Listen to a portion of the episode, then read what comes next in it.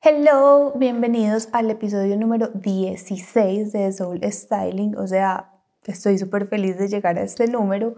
Hoy estamos en uno de esos capítulos que nos dijeron que les gusta, que es las conversaditas con Andrés Agosta.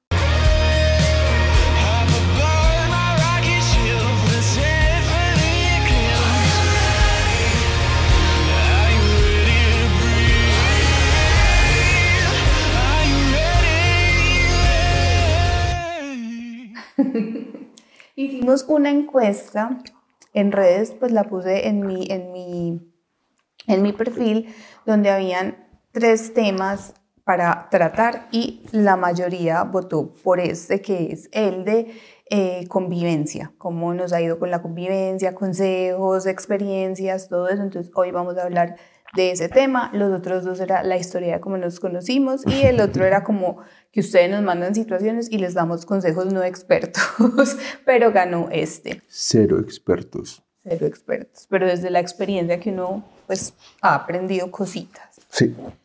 Bueno, a ver, de la convivencia, fue madre, yo creo que... Es que hay mucho tema. Hay demasiado por empezar. Por ejemplo, yo creo que pues madre, eso es como una ruleta rusa, pues porque es que uno no puede predecir si le va a ir bien o le va a ir mal. No, pero uno, uno sí, dependiendo de la gente como con la que a uno le, le provoque estar, uno sí puede ir sabiendo más o menos cómo, cómo van a ser las cosas. Sí. Es que yo creo que también se relaciona mucho con lo que hablábamos la otra vez de las listas. O sea, porque si uno, si uno elige estar con una persona que es medianamente compatible con uno, pues uno ya puede más o menos saber cómo va a ser la convivencia. Sí, pero, pero yo creo que hay muchas veces que uno se, llama, se lleva sorpresas. Bueno, es que yo estoy en mi estado más feliz de la vida, que es cobija y cafecito espumosito que me hace Andrés más bueno. bueno, a ver, yo creo que más allá de gustos, es que, por ejemplo, mira que yo pues obviamente no tuve en cuenta las listas de lo que hablamos, pero mira que en, las en la convivencia que yo tuve antes con mi ex, yo me llevé sorpresas por parte de él, pero también mías. O sea... Ah, pero es que si eso pasa, a mí también me pasó con mi pues, ex. por ejemplo, digamos que uno generalmente dice, ay, no, es que el otro era este, era aquello, era no sé qué, sí o no. Yo me di cuenta de unas cosas mías que literal tuve que aprender en terapia sobre eso. O sea, yo me di cuenta que yo era una persona súper psicorrígida con el orden y me volvía como un militar.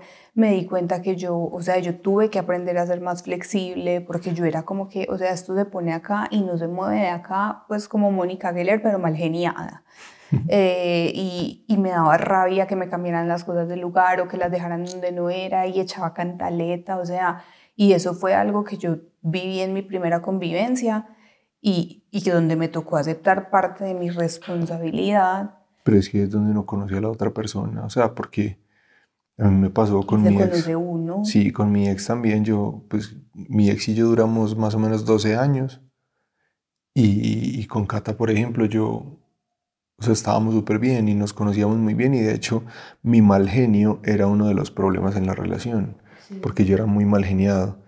Y cuando nos fuimos a vivir juntos, solamente en ese momento, que fue como a los nueve años de estar juntos, me di cuenta que ella era igual o más mal geniada que yo, por ciertas cosas obviamente. Entonces ahí fue donde yo descubrí que ella también era mal geniada solamente después de vivir con ella y ahí empecé yo a calmar mi mal genio porque si no nos íbamos a matar. Sí, te tocó calmar a, las malas, sí. a los mal genios. Pero mira que sí es como una ruleta rusa, porque tú la conocías a ella, llevabas nueve años con ella, o sea, ustedes entendían muy bien, por algo dijeron nos vamos a ir a vivir juntos y tú eres más consciente a la hora de estar en una relación que por lo menos yo sé que en mi relación pasada yo no fui muy consciente de muchas cosas, pero tú eras más consciente. Sí, pero es que entonces yo creo que sí es como... Lo que pasa es que hay cosas, con, hay cosas que uno no puede como dar por sentadas, pues, pero, pero hay otras que uno sí más o menos sabe cómo va a ser. Obviamente eso no se sabe sin uno tirándose al agua pues, y, yéndose a vivir juntos, que yo creo que la, es como la prueba de fuego. Por ahí yo me acuerdo que cuando yo estaba más, más, más chiquito y con menos experiencia en todo, había alguien que, no me acuerdo quién era, que me dijo, si usted quiere vivir, y vivir con alguien, planee un viaje largo. Pues porque es una mini convivencia. Sí. O sea, un viaje largo es, no sé, una semana, dos semanas, un mes o algo así, pues. Sí.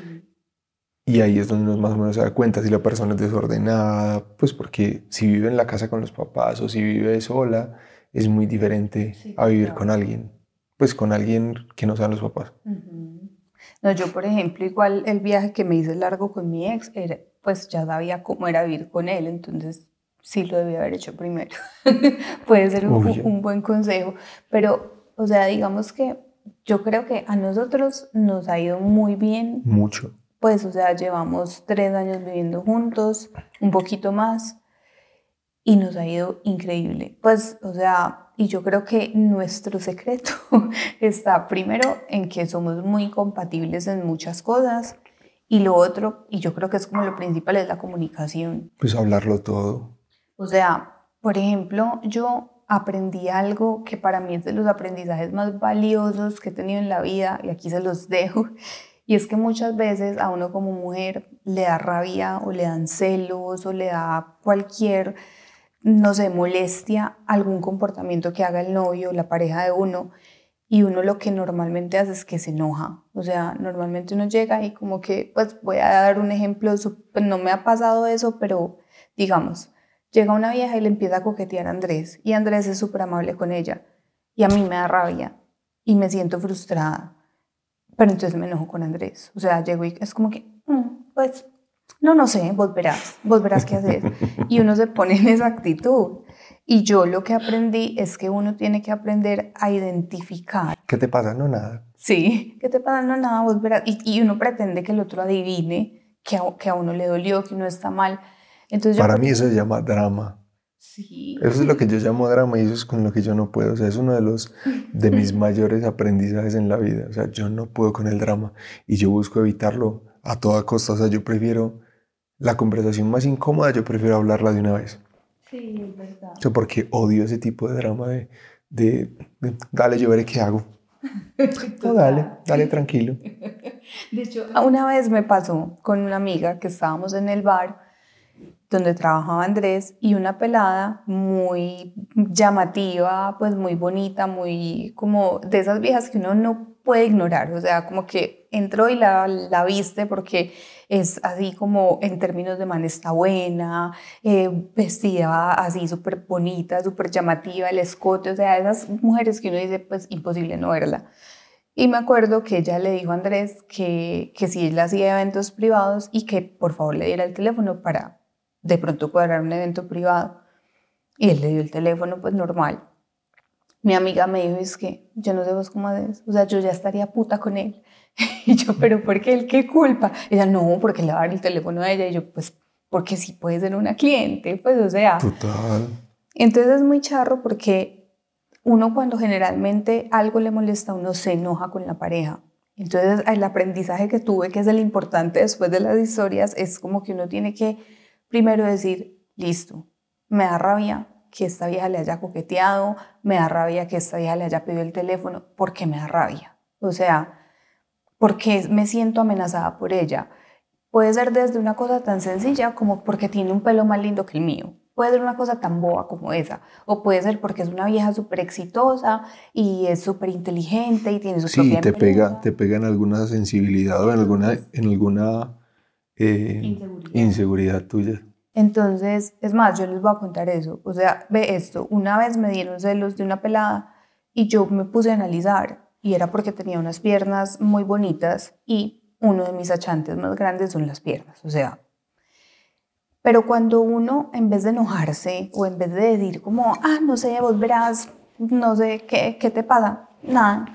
En vez de hacer ese, esos- ese tipo de dramas que dice Andrés, es ir a decir la verdad. O sea, decir como, Moe, ¿sabes qué? Esa pelada me parece súper bonita o esa pelada me genera inseguridad porque es, e- e- es, demasiado inteligente, porque es súper exitosa, porque tiene unas piernas más lindas que las mías. O sea, y uno aprender a hablar desde ese sentimiento y decirlo calmado, sin drama, es, da una posibilidad para que el otro te diga como, hey, tranqui, pues, o sea, Otra cosa Sí, eso es, eso es muy chévere.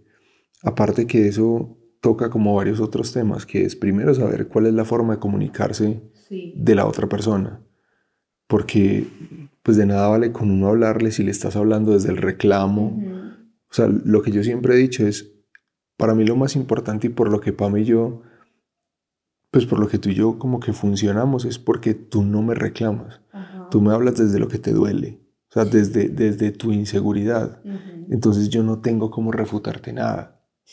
o sea, yo siempre he dicho, o sea, es que si a mí, si a mí alguien llega y me, y me ataca, mi primer, mi primer instinto es, es defenderme. O sea, es como si vos, yo siempre pongo ese ejemplo, si vos lavaste la losa y llega tu mamá y, tu hermana y pone un plato y tu mamá te dice, ¿por qué no lavaste la losa? ¿Qué vas a decir? Yo sí la lavé. Sí, oiga esto, yo sí la lavé. Yo sí la lavé, es que vea que mi hermanita tal cosa. O sea, eso es lo que uno tiende a hacer de una. Si a uno lo atacan, uno lo primero que hace es defenderse. Pero si a uno le hablan, por ejemplo, si Pame me, me, habla desde, desde su inseguridad, desde que las piernas de esa pelada le parecen más lindas y, y, que cree que a mí me gusta o algo así y por eso se siente insegura y, le duele, pues yo cómo le voy a alegar una cosa que ella está sintiendo. O sea, yo no tengo cómo, cómo refutarle un sentimiento a ella porque es de ella. Pero si me ataca a mí, pues yo lo primero que voy a hacer es decir, esta a mí no me gusta. O si sos cansona, otra vez poniendo problemas. Pues, exactamente. obviamente la respuesta va a ser una, una defensa y generalmente una pelea. De hecho, me pasó con mi mamá que hablé de eso, pues porque Andrés y yo conversamos mucho todo, hasta este tipo de cosas. Mi mamá, el novio iba a ir donde ella y no aparecía y no le contestaba el teléfono. Y ella ya, mi mamá es súper peliona, entonces ella ya, como me va a oír, me va a oír cuando aparezca, es que me parece el colmo. Y yo le dije eso, yo le dije, mami. A papeleta. Sí, total, mi mamá. No, no que usted le haga una doñita y ella aprende. Pero bueno, el caso es que yo le dije, yo, mami, ¿por qué no fue más fácil cuando aparezca? Le preguntas, ¿qué te pasó? ¿Estás bien? Pues, o sea, no es normal que él no aparezca de esa forma. Y, y, y ella ya lo iba a regañar en vez de preguntarle. Entonces, por ejemplo, nosotros hacemos mucho eso, pues cuando algo inusual pasa o algo que molesta pasa, pues por ejemplo, Andrés tiene algo, yo obviamente ya lo conozco, pero antes de conocerlo, así como lo conozco ahora, tenía que preguntarle, Andrés está concentrado en algo y él se le olvida que tiene teléfono, o sea, la familia se enoja y, no, y es como que es que él nunca contesta. Él cuando está concentrado de verdad se le olvida. Pues, o sea, no, no tienes chat, no existe WhatsApp, no contesta porque lo mantiene en silencio. Entonces yo antes le, antes de decirle como vos, ¿por qué no contestas ese puto teléfono? Pues, o sea, yo simplemente le digo, hey, la loca. la loca, no, pero es la reacción muy, es una reacción muy común. Pero yo siempre le pregunto, hey, ¿qué te pasó? ¿Dónde estás? ¿Estás bien? Y él me dice, ah, estás trabajando. De hecho, yo no sé si tú sabes esta historia, pero la voy a contar. Ay, Dios. no. Confesiones. Confesiones de podcast. No, mira, cuando estábamos empezando a salir, yo me acuerdo que una vez, eh, tú, normalmente Andrés se despertaba y me saludaba. Pues así fuera con un emoji, con un GIF, con algo, un sticker. Y ese día no me saludó y yo le escribí y no me respondía. Y lo llamé una vez, no me contestó y yo, eh, y yo qué raro. Como uno en ese momento está empezando a salir, uno está inseguro, inseguro, uno no sabe si él, pues, o sea, como que quiere las cosas con uno en serio, no, o sea, uno en ese momento no tiene claro nada. Yo empecé a pensar, yo, madre, yo este man con quién está, una pelada amaneció en su casa, qué es eso tan raro, o sea, la película, ¿cierto? Entonces, cuando uno está bien peliculado, que eso se llama ansiedad, y ahorita también vamos a hablar de eso, uno normalmente puede ir, ah, ¿por qué no me contestaste el teléfono? Así fuera en charlas, así fuera todo. Pero cuando él me llamó, me dijo, es que, hola, ¿qué más? Pues así, súper normal. Y yo, ay, ¿y eso que no contestabas? Y me dijo, estaba en el centro con mi mamá comprando unas cosas y me va a sacar el celular. Y por allá la mamá hablándole. O sea, estaba en el centro con la mamá comprando cosas. Así yo ya me había hecho la película Pero si yo le hubiera reclamado, me hubiera enojado, le hubiera dejado de hablar, que esa es otra, otra cosa que mucha gente hace, es como, ah, no me contesto, no le contesto. No me, me se demoró en responderme. Me Qué idiotez. Qué idiotez. Entonces, si yo hubiera hecho eso, seguramente hubiéramos dejado hablar, pues, o sea, como que eso hubiera parado la relación, o pues, puede que no, pues, pero la respuesta hubiera sido muy distinta. Total. Entonces, creo que aprender a, primero, a decir las cosas desde como uno las siente, y segundo, como aprender a, no a reclamar, sino a primero preguntar. No, y expresar lo que a uno le duele, no. O sea, primero, yo creo que uno tiene también como que tener un cierto nivel de conciencia y ahí voy a tocar otro tema bacano más adelante, pero uno saber como con quién se mete y como que esté en el mismo nivel de uno. Porque es que, o sea, si no está en el mismo nivel de uno, pues van a haber peleas por todo. Entonces lo primero es uno como hablar desde lo que le duele para poder que la otra persona lo entienda, porque si no siempre va a ser un reclamo y uno nunca va a entender la otra persona de qué forma quiere que le hablen. En si está como en el mismo nivel de uno, pues uno puede entender más fácil.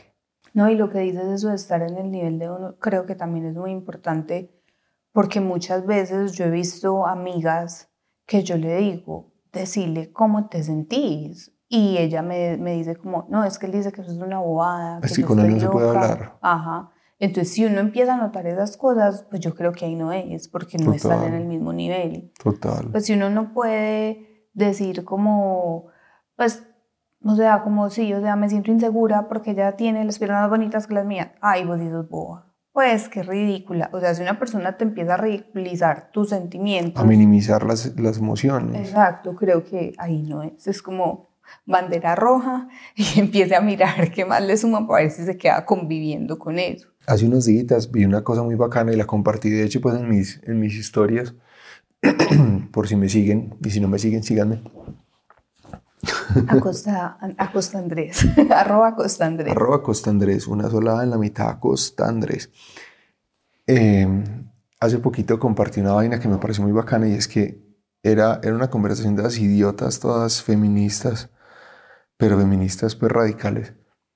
Y la vieja decía es que, es que las mujeres estamos, estamos como hechas para hombres emocionalmente maduros. Y entonces un man hizo cara como de... Ah", y le dijo a una vieja, le dijo a una vieja es que respondele. Ah, y, y, se... Y se entonces le dijo a la vieja que respondele y la vieja como que se soltó y la vieja le dijo, vea, si usted pide un hombre emocionalmente maduro, tiene que estar preparado, tiene que estar preparada para ser emocionalmente madura. Porque un hombre emocionalmente maduro, lo primero que va a hacer, si usted no está a la altura de las emociones de él, la va a echar. Porque es que cualquier cosa que le impacte la tranquilidad, lo va a sacar. Porque es que de eso se trata. O sea, si vos trabajas en tus emociones y trabajas en lo que tenés adentro, pues no vas a dejar que nadie te quite como ese avance que hiciste habiendo trabajado tanto, porque trabajar en uno mismo es de lo más pesado que hay, es de lo más maluco que hay, porque uno se, enfrenta a un montón de cosas, pasa maluco, llora y patalea, y que llegue alguien como a, a, a robar esa paz. A robarle la paz que uno ya consiguió, no va, entonces simplemente la echa esa la voy a compartir otra vez porque de verdad es muy bacana. O sea, es muy chévere y es eso. O sea, todo el mundo habla de la, de la responsabilidad emocional, pero realmente no saben mucho de qué trata eso.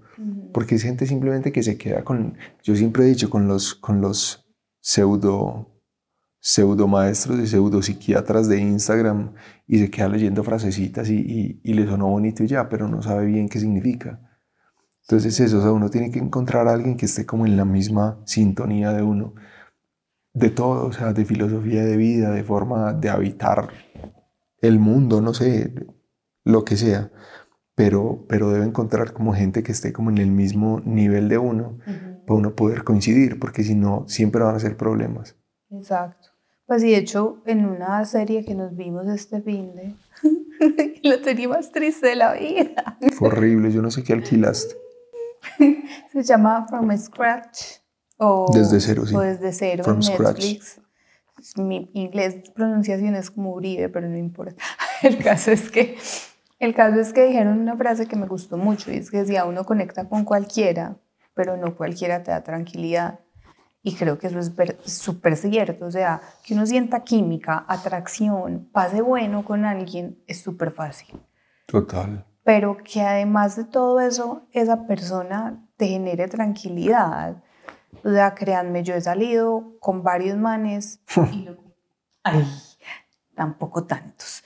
El caso es que sí, uno siente atracción, uno pasa bueno, uno conecta, pero eh, pues de alguna forma me robaban la paz o yo me la dejaba robar o no éramos compatibles, entonces eso me quitaba tranquilidad.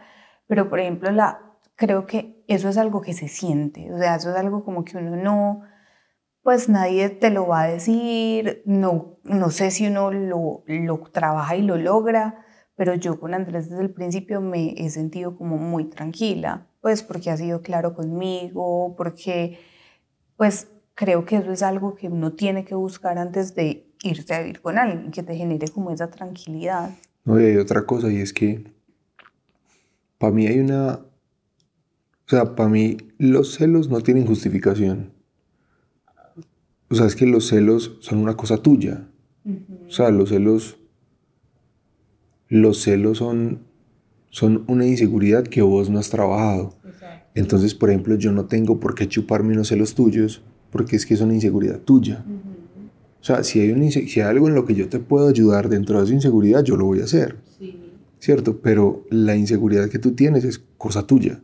O sea, es un problema tuyo, no mío. Entonces, para mí los celos no tienen ninguna justificación. Y se me olvidó por qué dije eso. No sé, yo me estaba preguntando lo mismo porque yo estaba hablando de la tranquilidad. Ah, no, por lo mismo. Entonces, Sí, me está regañando. No, no, no, pero ya, ya. Pero entonces, entonces es eso, o sea, es, si yo, si yo, lo primero que yo tengo que hacer para saber si alguien, o sea, si alguien es compatible es preguntarme y ser totalmente sincero, yo confío en esa persona. Si yo confío en la otra persona, pues yo no tengo Sí. por qué tener celos, exacto. ¿sí o no? O sea, no debería. Sí. Si los tengo es porque es inseguridad. Ajá. Pero es lo mismo, o sea, es simplemente saber, o sea, confiar en la otra persona y ya.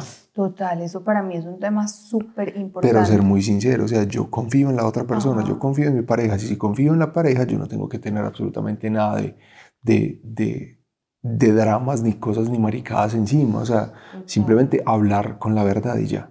Sí, para mí eso de la confianza también es súper importante porque creo que en muchos tipos de convivencia que uno ve, yo digo, o sea, si llegaron a ese punto es porque no confían y si no confían, ¿por qué están viviendo con alguien? O sea, por ejemplo, sé de personas que le revisan el celular a la pareja, No. o sea, que de que le buscan en las fotos, en las conversaciones. O sea, yo, por ejemplo, Andrés y yo, desde muy iniciando la relación, no sabíamos las contraseñas de todo. A mí, absolutamente todo. a mí normalmente se me olvidan porque mi memoria es así. Pero, güey, madre, el día que yo sienta que le tengo que coger el celular a Andrés para revisar algo, es que ya no confío en él y que ahí no hay nada. Pues Sí, ahí ya no hay nada. para mí la confianza es, o sea, una vez le cogí el celular porque él tiene una aplicación donde guarda como sus favoritos, o sea, él guarda como sus cosas y yo dije, voy a meterme ahí. Pero es que tienes que dar el, el, el contexto. el contexto, claro. Andrés es una persona muy difícil de regalar, muy difícil, es muy difícil, o sea, él lo que le gusta se lo compra de una. Si no, si no se lo compra es porque es súper difícil de conseguir, o sea, esas cosas que... Y si tampoco se lo ha comprado es porque vale de dos mil dólares para arriba. Entonces, como que regalarle algo, o sea, es casi imposible. Y muchas veces yo digo, ay, le voy a regalar esto. Sí, me lo compré. Es como, ay. Entonces, él tiene una aplicación en la que compra cosas, pues la que tiene sus favoritos y todo eso. Y yo dije, me voy a meter para ver, pues para abrir una cuenta en esa misma aplicación y comprar eso que a él le gusta. Mi madre, él se metía a bañar y yo, yo iba a coger el celular para ver cuáles eran sus favoritos y tomarle foto con mi celular. O sea, yo era como, me sentía la persona más horrible del mundo. Yo era como temblando y yo era huevo. Y lo logré, pero digamos que eso era para algo bueno. No me imagino cómo se siente uno, pues, o sea, teniendo... Ah, no, hay gente que lo hace sin pena ni nada. A mí, o sea, yo, yo no he podido con eso nunca. O sea, yo, es lo mismo que tú dices. Si yo siento que, que te tengo que revisar el celular, yo también te termino. Pues es que ya no hay nada. O sea, si yo no confío en ti, pues ¿para qué voy a estar contigo? Ya no hay nada. Además, pues madre, yo no sé. Yo siempre he dicho que el que busca encuentra. Ah, eso, eso iba, exactamente eso iba a decir. Una vez a una conocida le pasó. Ella tenía celos de una compañera de, de, del trabajo del, del esposo y ella era como, no, le voy a revisar el celular, ellos tienen que tener algo. Y una vez nos pasó que nos encontramos con un amigo de las dos y él, ay, hola, ay, no, ¿qué más? Hace mucho no te veo, no sé qué, bla, bla, bla, listo. Y al otro día le escribió como, hey, hola, me encantó verte ayer, estaba súper linda. Ahí no había coqueteo, ahí no había nada, o sea, era un amigo de las dos desde hace mucho tiempo. Y yo le dije a ella, donde tu esposo coja esa conversación, sin contexto de nada, él va a pensar que ella estaba poniéndole cachos con él o algo así, porque además uno en peliculado. Sí, claro. ah, no, a pues mí, a mí me, o sea, donde tú te pongas a buscar encuentras mil cosas, porque yo a todo el mundo le respondo, o sea, hasta amigos míos le respondo con caritas de corazones, con corazones. Diego, Diego, Diego me saluda, papi, ¿qué? hola mi amor, pensé que me habías olvidado, Pamela ya sabe lo nuestro. Pues, Ah, no, pero es que a mí ya los amigos de Andrés me celan y me dicen, es que usted sabe que yo lo conocí primero. no, total, o sea, yo, yo tengo pues nada más, No. nada, nada más hace poquito la grúa. Ah, Me saluda, es que como está el hombre más hermoso de este planeta, total. pues donde, o sea, cualquier persona, donde Juan Carpintero, Sí, total. ¿quién, quién carajo es ese man? Pues obviamente, No, y además Andrés tiene algo y es que Andrés es muy amable. O sea, yo de hecho muchas veces le digo, yo soy como toda mala clase al lado tuyo, porque yo muchas veces a la gente le respondo como con un like y ya Andrés entabla conversaciones, se ríe, pues o sea, es demasiado amable. es que yo a todo el mundo le Sí. contesto, yo no dejo a nadie en visto. Y nunca. no importa si es mujer, hombre, perro, gato, o sea, el que sea, él responde y es muy amable. Entonces, donde yo me ponga a leer todas esas conversaciones y vea lo querido que es, pues, me volvería loca. Pues, No, y yo tengo amigas con las que hablo, ¿sí? sí, obvio, Vete con ellas entonces. me voy. No, yo tengo amigas con las que hablo y, y- y- obviamente, y en unas hay coqueteo, y en unas son jodiendo, y en otras de hace rato no nos vemos, decirle que te suelte, pues cosas así por el estilo. Entonces, si uno se pone a buscar, puta, el que busque encuentra. Entonces, si vos sumas eso con la, pues con, con el empelicule que tenés encima, ya. O sea, es que, por ejemplo, si tú, si tú en algún momento tienes una inseguridad con alguien y resulta que yo hablé con esa persona porque me saludó, porque me respondió una historia, por cualquier huevonada, y yo le contesté y al final le puse un corazón, ya. Total. Sí, uno se en película. Entonces, sí, de- de- después de estos ejemplos, creo que lo más importante es confiar en el otro. Entonces, como estaba diciendo, eh, o sea, confiar en el otro demasiado, pues, por ejemplo, yo, si Andrés llega y me dice que lo venía persiguiendo un zombie y que el cielo estaba morado, yo le creo. Pues, o sea, como que el nivel de confianza es tan grande que hasta lo más descabellado yo se lo creo. Y creo que ese es como el nivel de confianza que uno debe tener con alguien con quien vive, pues, porque es que, Total, es que cualquier cosa que se salga de eso es problemas propios que usted no ha trabajado. sí, Pues, o sea, yo no tengo, si yo, si yo decidí estar contigo, porque es que, o sea, estar junto, o sea, estar juntos va mucho más allá de, de que me gustes o de que te quiera. Es una decisión. Entonces, si yo soy consecuente y yo decidí estar contigo, pues yo tengo que confiar en ti. Entonces, si tú me dices que estabas con Laura, estabas con, no sé, yo tengo, o sea, yo tengo que creerte. Pues no tiene sentido que yo diga, "Hmm, ya creí. Sí, Pues, total, oye, no. ¿Qué sentido tiene eso? Y además también hay otra cosa y es lo que decíamos antes, si la persona no te da tranquilidad, no te da confianza, porque también puede ser al revés, puede ser alguien que sea muy enredador y que ahí en realidad no es que uno no haya trabajado algo, sino que su sexto sentido se lo dice, pues puede alguien que sea, que le encante tener doble vida o ese tipo de vainas, pero en el Pero momento- entonces ahí, ahí fue que ahí hizo mal el primer paso, o sea, Sí. No, y en el momento en el que uno diga como que no le creo, ahí es. Pues, o sea, Corte, sí, total. es momento de... si no le creen no hay nada que hacer. Sí, porque es que yo no entiendo uno cómo puede vivir con alguien en quien no confía, en quien le duda todo lo que le dice, pues, o sea, no tendría tranquilidad, que es como el primer paso. Hay otra cosa que también me parece muy importante, que la acabé de, de- lo acabé de celar molestando, y creo que es muy importante alguien que tenga tu mismo tipo de humor, porque, o sea, uno creería que eso es una bobada, pero no.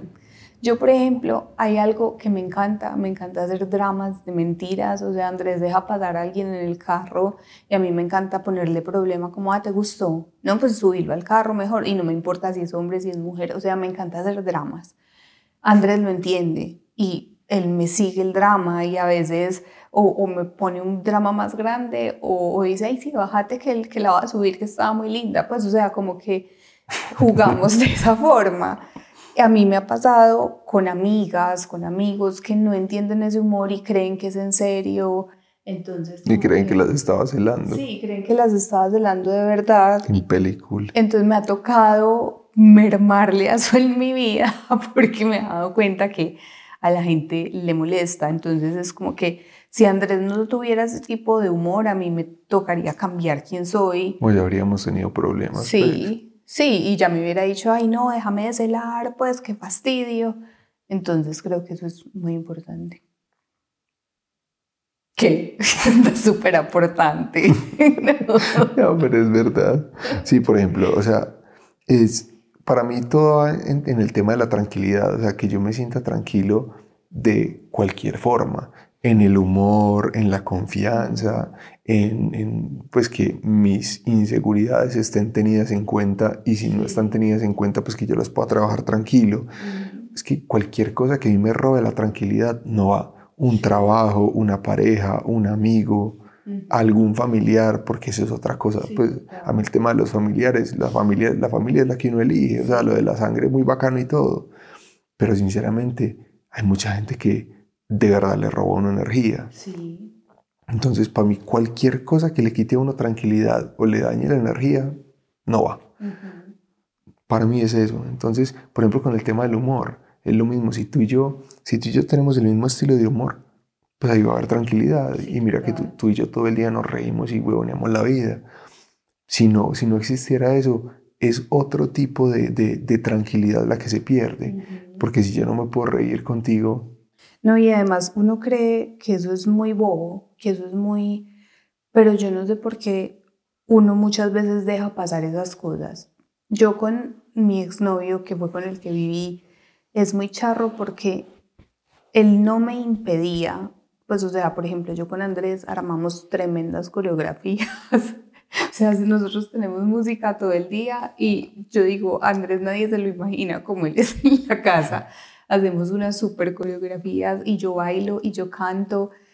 Con mi ex, por ejemplo, yo nunca me sentía capaz de hacer eso y viví con él como seis años. Y, y no es porque él me dijera que era ridícula o que era boba, o, no, es porque simplemente había algo que a mí me frenaba de ser yo misma. ujú, Y uno ignora eso, o sea, uno es como que, como no, a mí me encanta bailar, pero cuando no esté él, pues, ¿por qué? O sea, entonces creo que eso es, o sea, uno tener la tranquilidad de ser el ridículo bobo que es uno cuando se le da la gana es muy importante. total. Por ahí hay muchas frases que hablan de eso, pero que de esas que dicen donde, donde usted pueda hacer como es usted tranquilo, ahí es. Sí, total. pues es esa, para mí esa es la, la enseñanza más grande que hay cuando uno está viviendo con alguien. O sea, si yo puedo ser como soy normalmente, sin pena, sin miedo, sin timidez, sin nada de eso, esa es la persona que te va a ayudar a crecer o a, o a apoyar en un montón de cosas. Para mí eso es de lo más importante. O sea, es que no tiene sentido yo ser de una forma y cuando estoy con la persona que yo decidí vivir o con la persona que yo decidí compartir al menos la etapa actual de mi vida, pues estar como cohibido porque, uy, no, qué pena, ¿qué va a pensar? Pues eso se lo acepta a uno en, el, en, el, en la conquista, pues, cuando uno se está mostrando como de la mejor forma que es, yo no me voy a ver tan bobo como soy. Pero, pero después de un rato, cuando uno ya decide estar con esa persona, vivir o lo que sea, ya tiene uno que mostrarse como es porque si no, no tiene sentido, toda la vida va a vivir inseguro. Sí, total. Bueno, y estamos hablando obviamente de las cosas chéveres, que es como confianza, todo eso, y obviamente la convivencia tiene muchos momentos muy difíciles y yo creo que eso hay como que hablar, pues por ejemplo, uno aprender que muchas veces uno no tiene la razón y que las cosas no se tienen que hacer de la forma en la que uno aprendió y que, o sea, somos dos personas criadas de formas diferentes, con formas de pensar distintas, seguramente estudiamos en colegios distintos, o sea, un montón de cosas que nos hacen diferentes, porque uno va a llegar a imponer las cosas que uno aprendió. Creo que es un espacio donde se juntan y miramos qué de las dos opciones o de los dos caminos nos funciona mejor. Que por ejemplo, eso fue lo que a mí me pasó en mi relación pasada. Yo juraba que es que la casa se tenía que ordenar como yo dijera, cuando yo dijera, en el momento que yo quisiera. Y obviamente, pues eso no estaba bien, que eso fue como lo que aprendí. Y con Andrés desde el principio hemos aprendido a hacer muchísimas cosas, él de mi forma, yo de la forma de él. Y ya tenemos metodologías hechas por nosotros dos, para nosotros dos, y que pues unas son inventadas por nosotros, otras vienen de las costumbres de Andrés, otras vienen de las costumbres mías, y creo que es como uno tener esa capacidad de, de decir, listo, como yo venía haciendo las cosas, no es la forma ideal. De hecho, ¿sabes qué? Me acordé hace poquito, no, no sé esto en qué tema pero me acordé por ejemplo, Andrés y yo tenemos el mismo nivel de psicorrigidez. Él lo tira más como por, por la limpieza, perdón, por el orden y yo por la limpieza. A, mí me gusta tener las cosas limpias, pero puedo dejar desórdenes por ahí. Y Andrés le importa mucho el orden. Entonces, él como que, pues, si él dejó, no sé, la, un, algún tado de crema dental o algo así, yo lo limpio y no importa. Yo dejé un desorden, Andrés lo recoge y no importa, pero siempre nos, gusta ver la casa muy bonita y muy organizada. Y hace un tiempo escuché una pareja que, ellos son desordenados y que a ellos no les importa que uno se quite los zapatos en la sala y el jean en, en el corredor y lo pueden dejar ahí varios días y los dos están bien con eso donde a mí, pues por ejemplo, digamos, donde yo en este momento me vaya a vivir con una persona que deja eso, nos tocaría sentarnos y hablar. Total. Porque yo no podría con eso, o sea, y, y, de pronto a lo mejor hasta me tocaría recogerlos a mí porque a mí es la que me estorba, porque a veces eso también a uno le toca como ceder. Entonces, como que no sé eso en qué, en qué campo va, pero uno de pronto entender y, y aprender a ceder en ciertas cosas. Pero es que sabes que ahí también va como mucho con lo que hablábamos la, la otra vez de, de, las listas y, y, de la compatibilidad de la gente. Pues porque, por ejemplo, es los, los amigos tuyos que son desordenados. O sea, si fuera uno muy ordenado y el otro muy desordenado, no funciona tan bien porque se va a desequilibrar en algún momento. Y en algún momento la persona que es muy ordenada va a decir, marica, estoy mamado. Sí. ¿Sí o no? Pero, por ejemplo, en el caso tuyo y mío, uno tiene que ver qué puede soportar y qué no. Porque, por ejemplo, tu nivel de desorden yo lo puedo soportar. Sí, no es como que yo deje todo. Sí, o sea, no, no, es, no es, Sí, o sea, para mí, mí no es exagerado. O sea, para mí, mí tiene una cosa que yo me la gozo todo el día, todo el día, pero yo no tengo problema con eso. O sea, yo lo hago y no tengo problema. Para mí, va de la cocina a la habitación y yo voy detrás apagando luces y cerrando cajones. Porque Pame tiene un problema con cerrar las cosas del todo. Cerrar ciclos. No, no, mentira, no. Con cerrar las cosas. Entonces Pame abre un cajón y lo cierra hasta este punto. Ahí, ahí más o menos se ve. Hasta este punto. Entonces yo paso y cierro del todo. Pame deja toda la, o sea, Pame puede prender los 40.312 bombillos que hay en la casa y los deja prendidos Entonces yo, Entonces, muy lindo iluminada. entonces yo paso cerrando y quitando cosas y, y apagando, pero es que yo lo puedo soportar. Sí. Entonces no es eso, o sea, no es solamente como, como el hecho de que si es desordenada entonces no va conmigo, no, o sea, hasta qué nivel puede soportar y eso solo lo vas a saber si están viviendo juntos, de eso se trata. A no ser que fuera una persona como la de la, la- con la que salió Ross de Friends. Ah, no, gas, eso es otra cosa, pues, ese, ese- es otro nivel de, Pues ponemos la referencia en, en Instagram para que la vean. ese es otro nivel de desorden. Pero por ejemplo, con el, con el nivel de desorden de, que tiene Pame, yo lo puedo soportar. Pame tiene, por ejemplo, una cosa que también a mí me cuesta, Me está sacando los trapitos al sol. De eso se trata el podcast y por eso lo, lo elegimos. O sea, a mí me cuesta, pero yo lo puedo soportar. Y es que Pame tiene una forma muy graciosa de recordar lo que tiene que hacer. Y es que, por ejemplo, se acaban unas pastillas y Pame las deja Pues dejó la cajita. ahí 43 puesta. días puesta hasta que se acuerde que la tiene que comprar. O sea, yo no, yo hago una lista. No, yo no. A mí se me olvida la lista. O sea, yo yo- tengo que ver y que me O sea, estorbe. yo hago una lista y donde diga tengo que comprar Dolex. No sé. Pero Pame no, Pame tiene que dejar el, el, el- se llama un blister. Ok. Hello. Sí, eso es como. Sí, lo siento. Lo siento por ser tan letrada. Pero Pame, Pame tiene que dejar el blistercito ahí tirado, vacío, haciendo basura, para recordar que tiene que comprar esa maricada. Yo no. O sea, yo, yo no puedo con eso. Yo siempre paso y yo que se le olvide, pero la voto. No, a mí me tiene que estorbar para acordarme, pero obviamente también ha pasado que la dejo ahí y, Tres semanas. y se me olvida y nunca la compro. Pues, o sea, Tres semanas puede ser, de verdad ha pasado.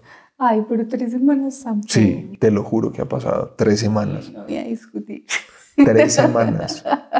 Bueno, pero ese tipo de cosas, pues por ejemplo, yo hace poquito vi a una señora que no me acuerdo el nombre, pero la amo. Es una señora, Ronalda. no se llama Ronalda, es una viejita pelicortica, canosita, Yesenia. no se llama Yesenia. Es una señora que ya dice muchas cosas del amor muy chéveres, la amo. También queda el nombre pendiente. Maricondo.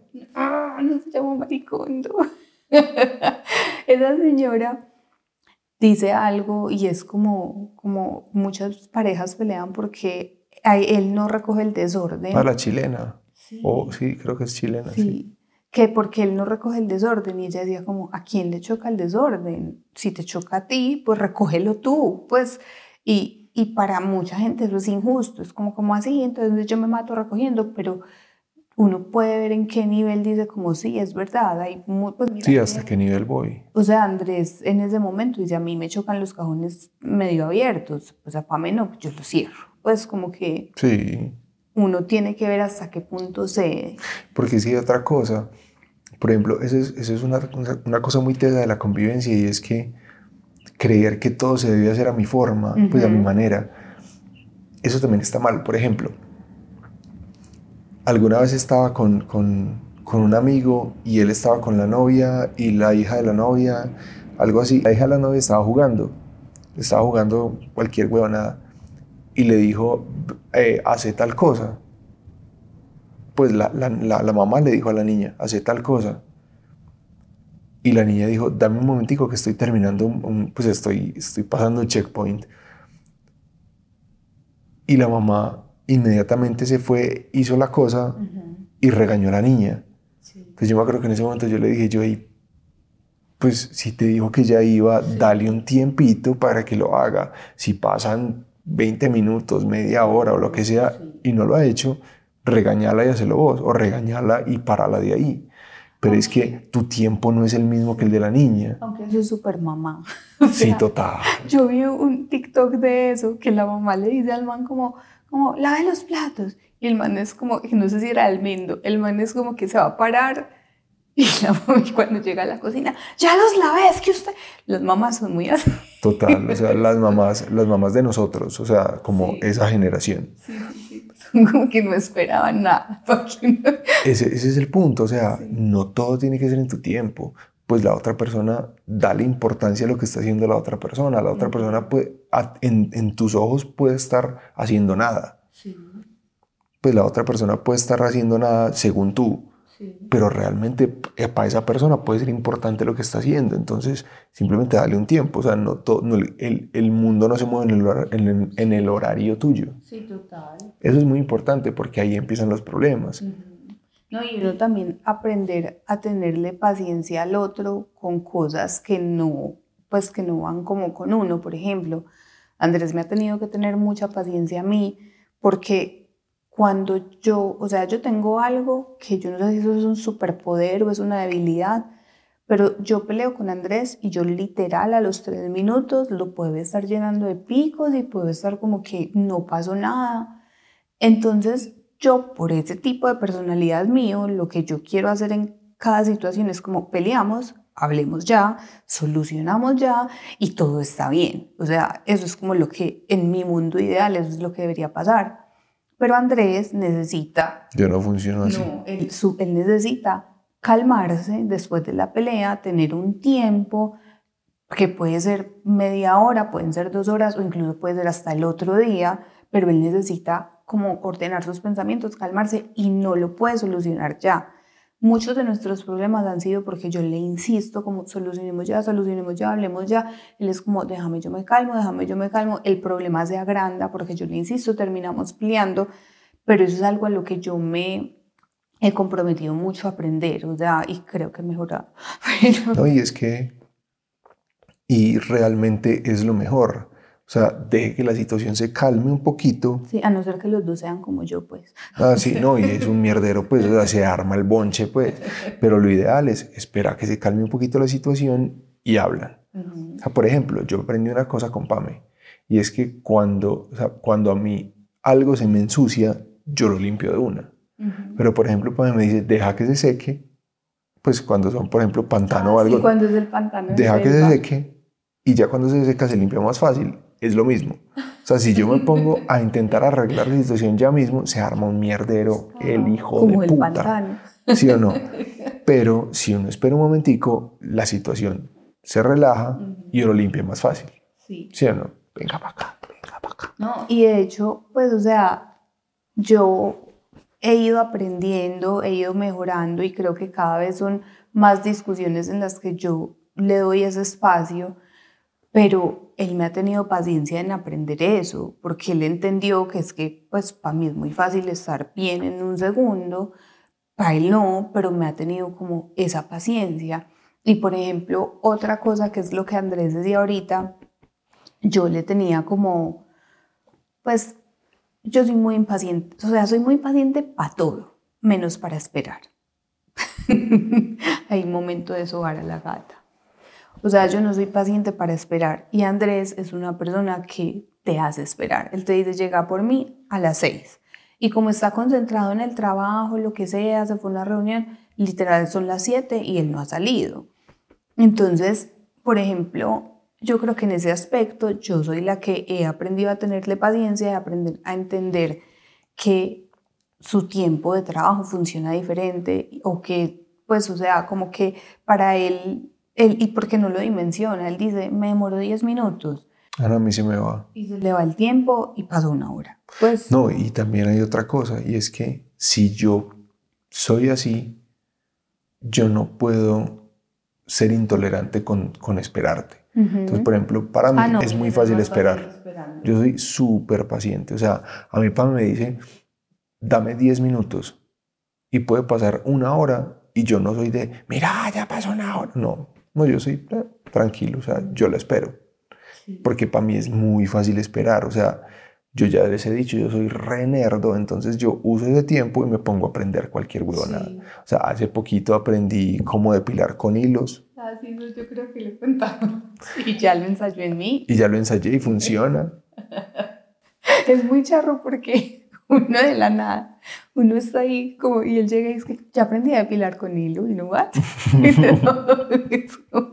y él estudia de todo y aprende de todo. Sí, o sea, yo me pongo a estudiar, yo me pongo a hacer un tutorial, yo tengo mil cursos comprados, entonces me pongo a adelantar en clases de alguna huevonada, o me pongo a mirar referentes de cosas, o sea, para mí, para mí, pasar el tiempo no es problema.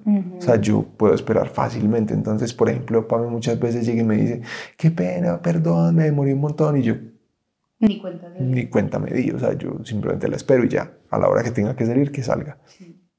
Entonces, si yo pongo a esperar a la gente, o sea, yo no puedo pretender ser intolerante, con la espera de los demás, pues con lo que me pongan a esperar, ¿sí o no? No, yo con lo único que hablé seriamente con Andrés de esperar, yo le dije, yo te puedo esperar cuando salgas del trabajo, yo aprendo a ser como más flexible en eso, pero madre, que no me haga esperar cuando yo sirvo la comida.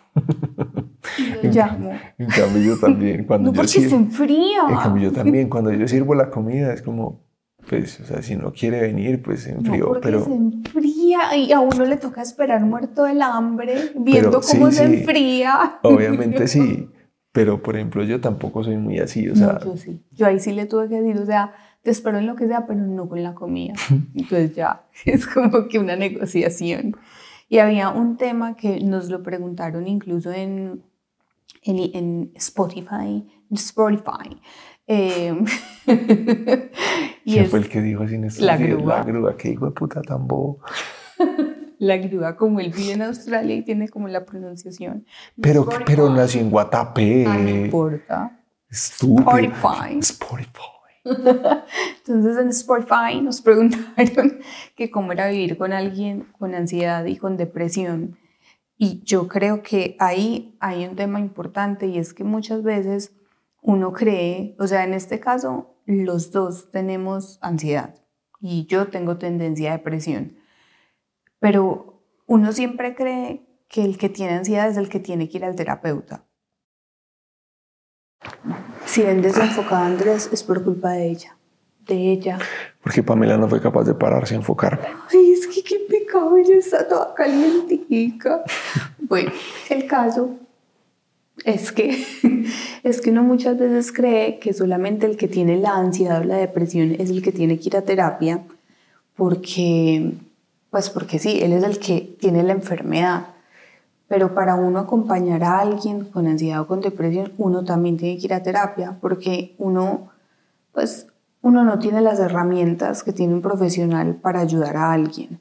Y muchas veces lo que pasa en los casos de ansiedad y de depresión es que el otro, por tratar de ayudarlo, se termina yendo con él como a un hueco. O sea, como que entonces, vení, yo te escucho tus problemas y vení, yo te cargo y vení, yo hago pues todo por vos y resulta que eso termina siendo antes peor. Claro. Entonces, por ejemplo, yo creo que a mí la terapia, obviamente yo voy porque tengo ansiedad, pero con mucho, pues como de muchas de esas conversaciones hablo de las cosas que vive Andrés y yo entendí que la ansiedad de los dos es muy distinta y la ansiedad nos da de forma muy diferente. A mí generalmente me da por situaciones estresantes y empiezo a pensar en escenarios como muy catastróficos o como lo peor. Andrés cualquier cosa del día le puede pues como disparar la ansiedad y cosas que uno normalmente diría, Ay, pero se está preocupando por esa bobada y yo ya entiendo que esa es su ansiedad. Entonces, como que gracias a, a, la terapia yo ya sé qué preguntas hacerle, yo ya sé cómo, pues como qué decirle y no enojarme con él y no minimizar lo que está sintiendo, porque pues esto podrá sonar muy bobo, pero a él de pronto tenía pensada una pinta, no encontró la camiseta porque estaba sucia, estaba recién lavada, le tocó ponerse otra que es muy parecida, pero a él no le cuadra y no le queda igual y él tenía algo importante ese día y eso le disparó la ansiedad y ya nada le cuadra y no se ve bien y no le gustan los zapatos, o sea, se vuelve como un mundo y normalmente uno podría decir como, ay, pero pues este sí se estresa por bobadas y es como entender lo que el otro está viviendo. Total. ¿A ti cómo ha sido vivir con mi ansiedad? No, pero es que realmente tu ansiedad para mí no es difícil. O sea, tú, tú, tienes momentos de ansiedad, pero sobre todo son cuando, cuando se, o sea, o cuando te pasa algo específicamente que es fuerte, o cuando tienes alguna, alguna vaina económica o alguna cosa familiar, pero no son como tan cositeras como las mías, por ejemplo. Lo que pasa es que las tuyas son más fuertes, las mías son más seguidas. Ajá. No, y por ejemplo, hay algo que también Andrés, que yo no sé si a todo el mundo le funciona, pues a mí me ha funcionado y se lo agradezco, porque muchas veces yo le empiezo a decir y a decir y a decir, y él me dice, negra, eso es ansiedad. Entonces a mí eso me sirve porque como que me hace caer a, como a la tierra y volver a decir como, madre, me estoy yendo por donde no es. De pronto a alguien le chocará que le resalten que es ansiedad, pero es que ahí vamos como a los temas de comunicación. Si en, a mí en algún momento eso me chocara, yo diría como no me digas que es ansiedad, que yo ya sé, pues, pero hay veces que uno ni siquiera sabe, que yo no he caído en cuenta. Yo, yo lo hago es como para que tú vayas entendiendo, pues para que tú entiendas aprendas como a identificarla, porque muchas veces uno no entiende eso, o sea, uno, uno simplemente cree que es que eso es lo que va a pasar y es que yo tengo que prever las cosas y es muy diferente uno prever a que lo coja la ansiedad y preguntarse, y sí, y sí, y sí, y sí, que es que uno tiende mucho a eso. No, es que eh, la, la, empresa está como medio mal, entonces puede que haya un recorte fue puta, y entonces, ¿y si me echan? ¿Y yo qué voy a hacer? ¿Y cómo voy a pagar el arriendo el próximo mes? ¿Y cómo voy a pagar no sé qué? Todo eso es ansiedad. Lo único que se sabe es que la empresa está medio mal y va a haber un recorte.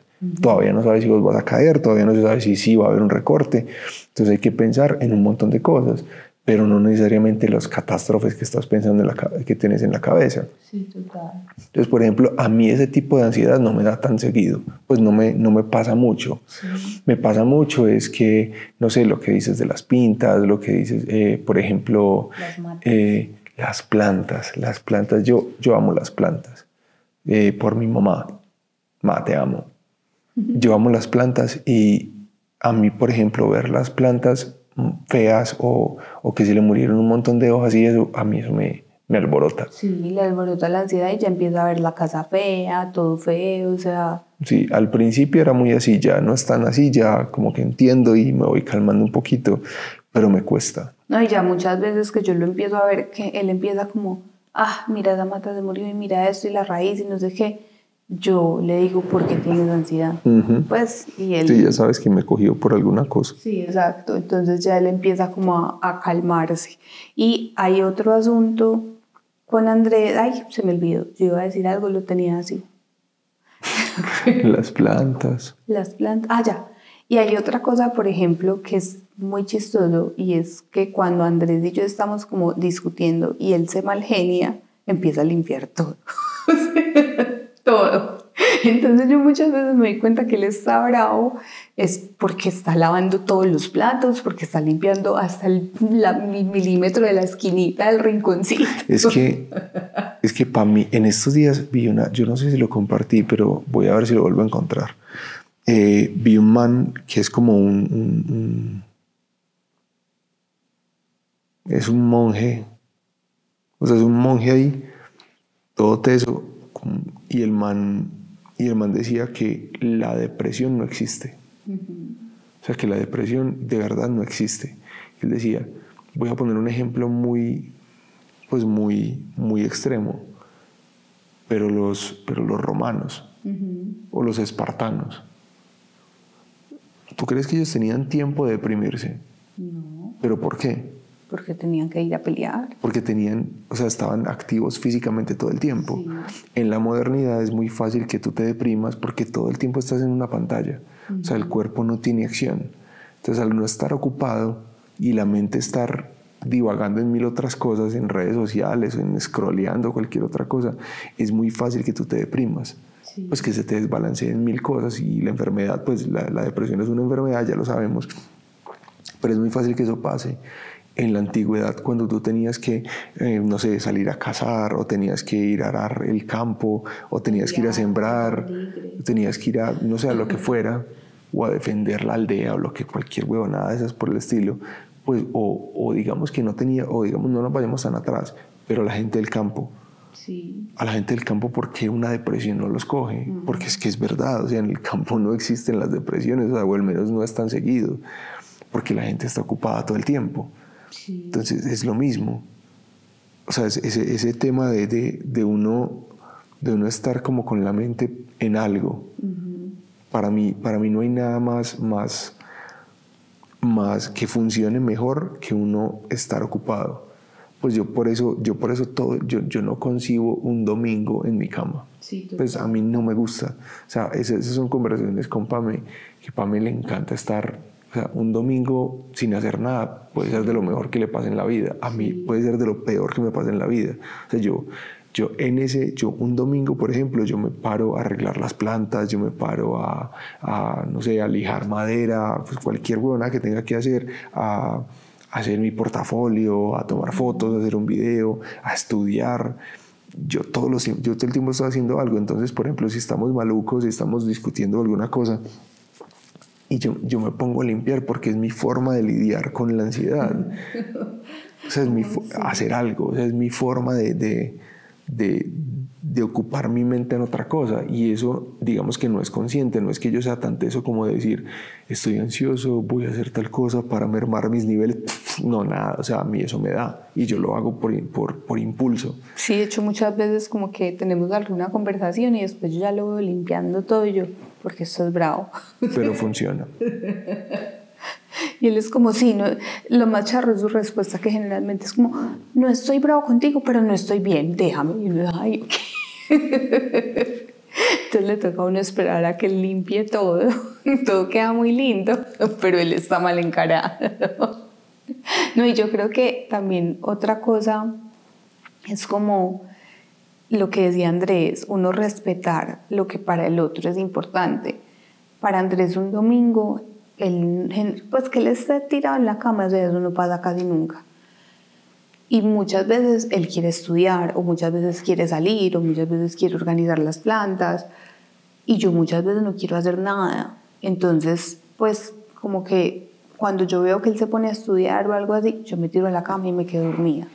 Y él no me impone que tenemos que salir o que tenemos que hacer algo, sino como, pues es como, yo quiero hacer esto, si te quieres pegar, quieres hacer algo súper, sino también. Y lo mismo yo, yo no le impongo que él se tenga que quedar en la cama conmigo, pues entonces como respetar esas diferencias y que no, pues que no todas las parejas funcionamos, no todas las personas funcionamos igual y es como respetar esa diferencia. O tener que estar haciendo todo, lo mismo todo el tiempo, pues lo que hace la otra persona todo el tiempo. Y hay otra cosa ahí que no sé por qué me acordé, pero creo que es muy importante tenerlo en cuenta en la convivencia y es precisamente, ya sé por qué me acordé, es precisamente eso, es como no no tenemos que estar ni juntos ni haciendo lo mismo todo el tiempo. O sea, yo sé de parejas en las que no sé, al mal le encanta, que es un hobby, nadar, o sea, y mientras él se va y nada, como a ella no le gusta nadar, entonces se queda haciendo nada, esperando a ver qué hace y entonces le da desespero. O sea, yo creo que no hay nada. O lo intensea. ¿Y a qué horas venís? Ya venida. Sí. O sea, yo creo que no hay nada más importante que uno tener cosas interesantes en su vida para hacer. Y creo que eso a la vez se vuelve más atractivo. Pues porque es que si yo todo el día, no sé, Andrés y yo trabajamos y él se queda a la espera de lo que yo vaya a hacer para él hacerlo conmigo, yo creo que eso se vuelve un poquito como menos interesante. A no ser que sean series. Ah, sí, en las series sí, esas sí nos esperamos todas.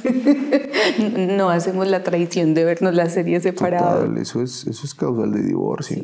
Ese es un, un, un trato que tenemos nosotros, o sea, pero es porque también tenemos gustos muy similares y Andrés se disfruta cualquier vaina, porque yo también sé de parejas en las que a él no le gustan las comedias románticas porque pues, se aburre, pero Andrés conmigo se disfruta desde eso hasta el documental de Taylor Swift, entonces como que, y yo también me disfruto las de acción, incluso las de ciencia ficción, que para mí no es como lo mejor, pero Andrés me explica y me cuenta, entonces como que hemos aprendido mucho a disfrutar las series juntos y las vemos juntos pero, y si, pues, o sea, ese es un chiste también, que no es como, ah, no, tengo, hoy llego tarde porque estoy trabajando, ah, bueno, yo me voy a ver un capitulito, es como, no. pero sí, o sea, como que cada uno tenga sus cosas importantes que hacer, pues, si Andrés se gasta dos horas estudiando, pues yo ¿qué voy a hacer en esas dos horas? O sea, yo me puedo ir a hacer ejercicio, me puedo poner a leer, me puedo poner a jugar con Selva, o sea, como que uno tenga su vida independiente del otro.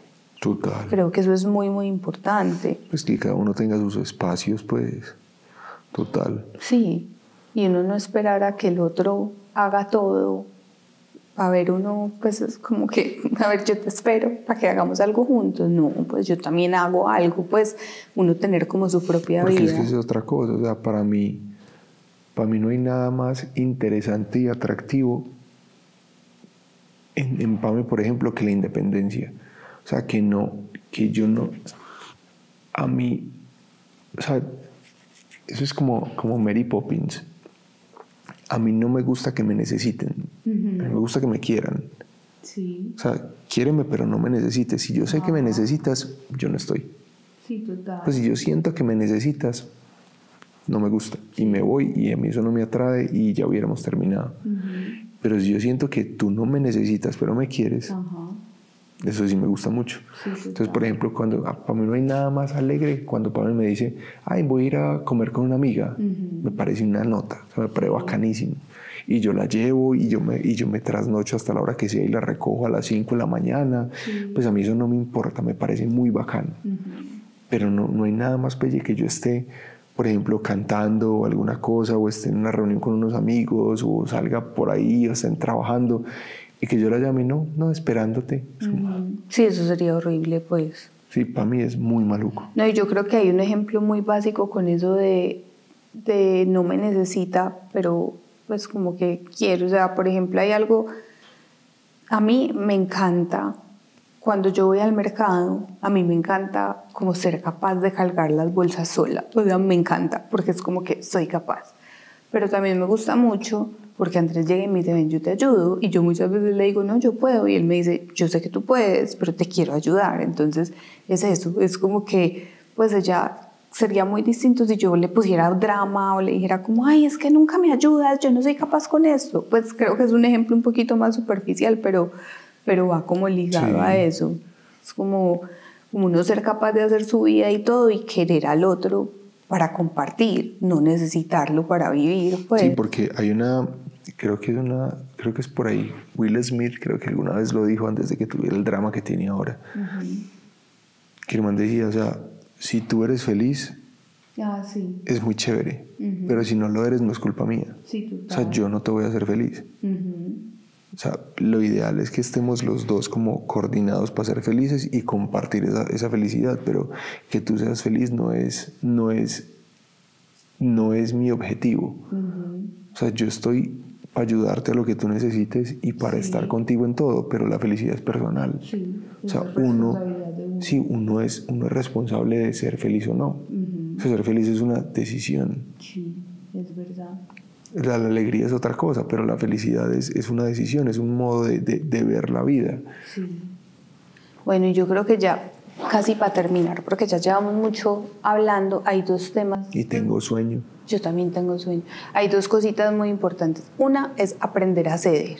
Por ejemplo, mi mamá vive separada con el novio, ellos tienen las llaves del apartamento, viven muy bien así, pero la razón de vivir separados no es porque simplemente lo decidieron y ya, sino que primero intentaron convivir y no les funcionó. Y fue porque ellos no cedieron jamás. O sea, a mi ma y por cosas tan sencillas como estas, hasta cosas más grandes. A mi mamá le gustan las ventanas abiertas y a él le gustan cerradas nunca encontraron la forma de tenerlas medio día abiertas, medio día cerradas o medio abiertas. O sea, no, ninguno se dio. Y uno tiene que empezar a, ceder en muchísimas cosas. Entonces, Total. eso es súper importante. Uno, uno aprender que, pues como decíamos ahorita, las cosas no se tienen que hacer a la forma en la que uno dice. ¿no? Y votar el orgullo. Exacto. Por ejemplo, cuando Pame y yo peleamos, a mí sinceramente no me importa si yo tuve la razón o la tiene Pame.